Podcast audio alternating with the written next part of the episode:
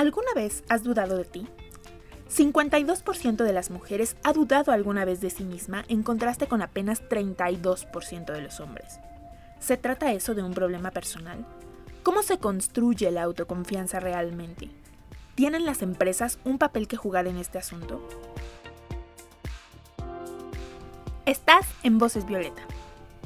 Es tiempo de hablar de por qué el fenómeno de la impostora no es un síndrome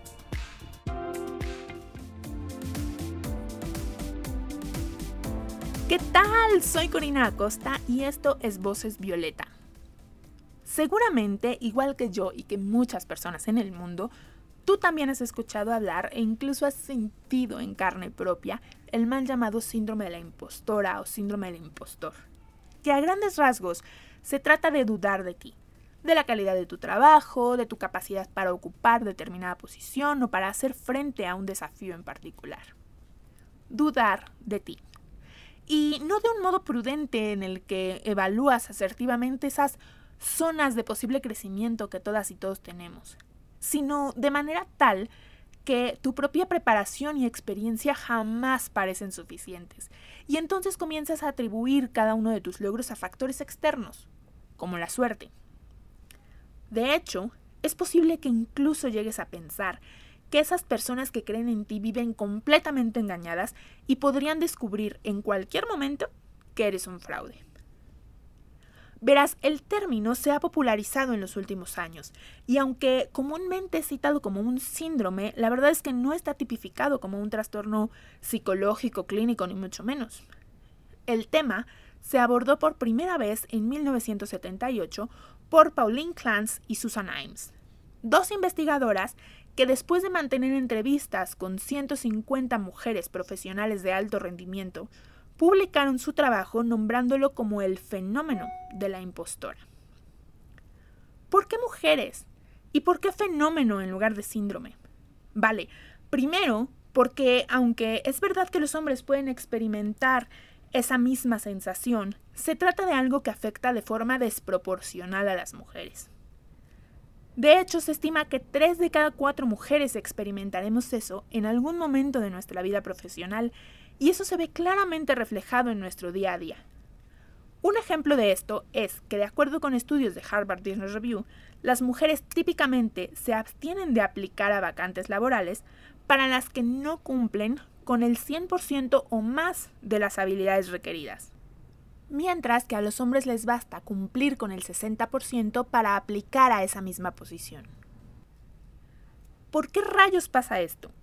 ¿Cómo es que la mitad de la población parece de pronto más propensa a experimentar problemas de autoconfianza?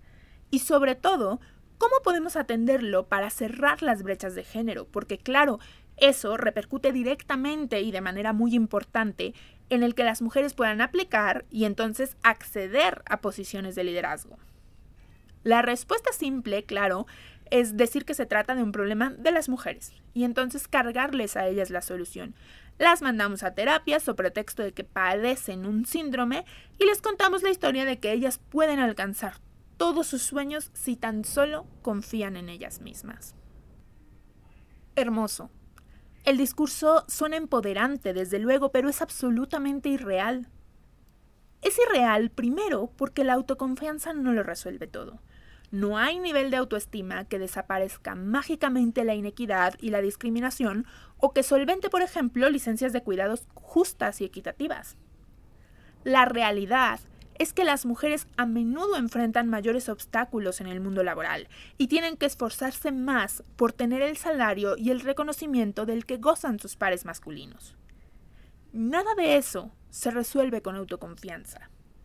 Necesitamos partir entonces de reconocer que el costo de los sueños a menudo es mucho más alto para las mujeres y que el empoderamiento no es nada si no está acompañado de políticas públicas y privadas que garanticen un acceso realmente igualitario a oportunidades, espacios, condiciones y derechos. Vivimos en un sistema que mina la autoestima de las mujeres desde la infancia, no solo porque impone estándares de belleza física que son completamente inalcanzables, sino porque a medida que crecen les va mostrando una serie de barreras construidas para ellas, que les restringen el derecho a actividades que no parecen propias de las buenas mujeres. Es que, ¿cómo vas a andar corriendo por ahí? ¿Te vas a ensuciar? No puedes andar buscando animalitos en el patio. ¿Cómo vas a andar jugando fútbol con todos los chicos de la cuadra? ¿Qué te pasa? ¿Te vas a lastimar? Luego resulta que al enfrentarse a una elección de carrera, pocas optan por carreras de ciencia, tecnología o matemáticas, entre muchas otras cosas, porque se les ha coartado el interés en la experimentación y la exploración del entorno, o porque han escuchado repetidamente palabras como ingeniero o científico que son nombradas típicamente en masculino y entonces las han interiorizado de ese modo, las hemos interiorizado de ese modo. Y finalmente ya en el entorno laboral las mujeres se enfrentan a la discriminación. Se encuentran con preguntas como ¿y qué planes de familia tienes en el futuro? Y notan rápidamente que ser mujer y tener la capacidad de gestar representa una desventaja, una que claramente sienten la necesidad de compensar y que no se compensa con autoconfianza, que no se compensa ni con toda la autoconfianza del mundo. La autoestima e incluso el autoconcepto se ven fuertemente influenciados por agentes socializadores como la familia, los medios de comunicación y las empresas, desde luego. Campañas como las que vemos comúnmente, en las que se representa a los niños con juguetes de construcción y a las niñas con cocinas, son tóxicas.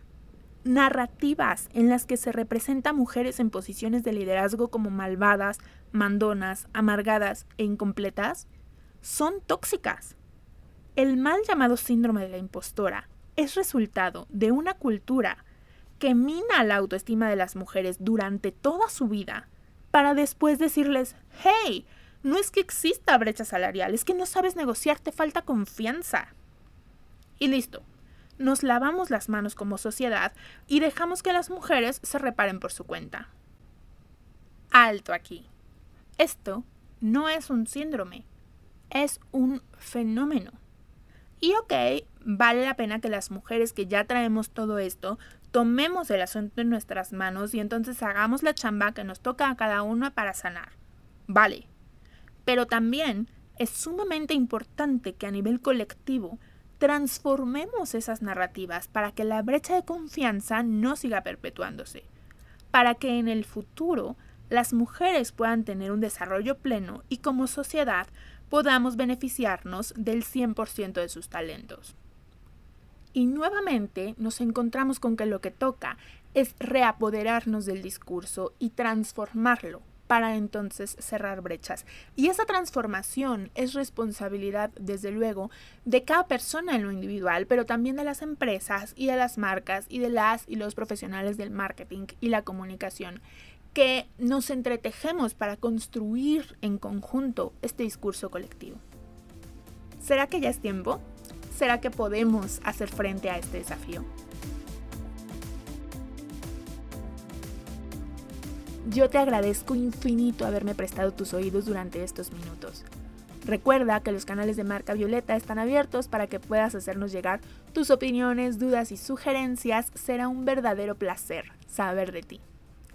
Seguimos escuchándonos. Gracias.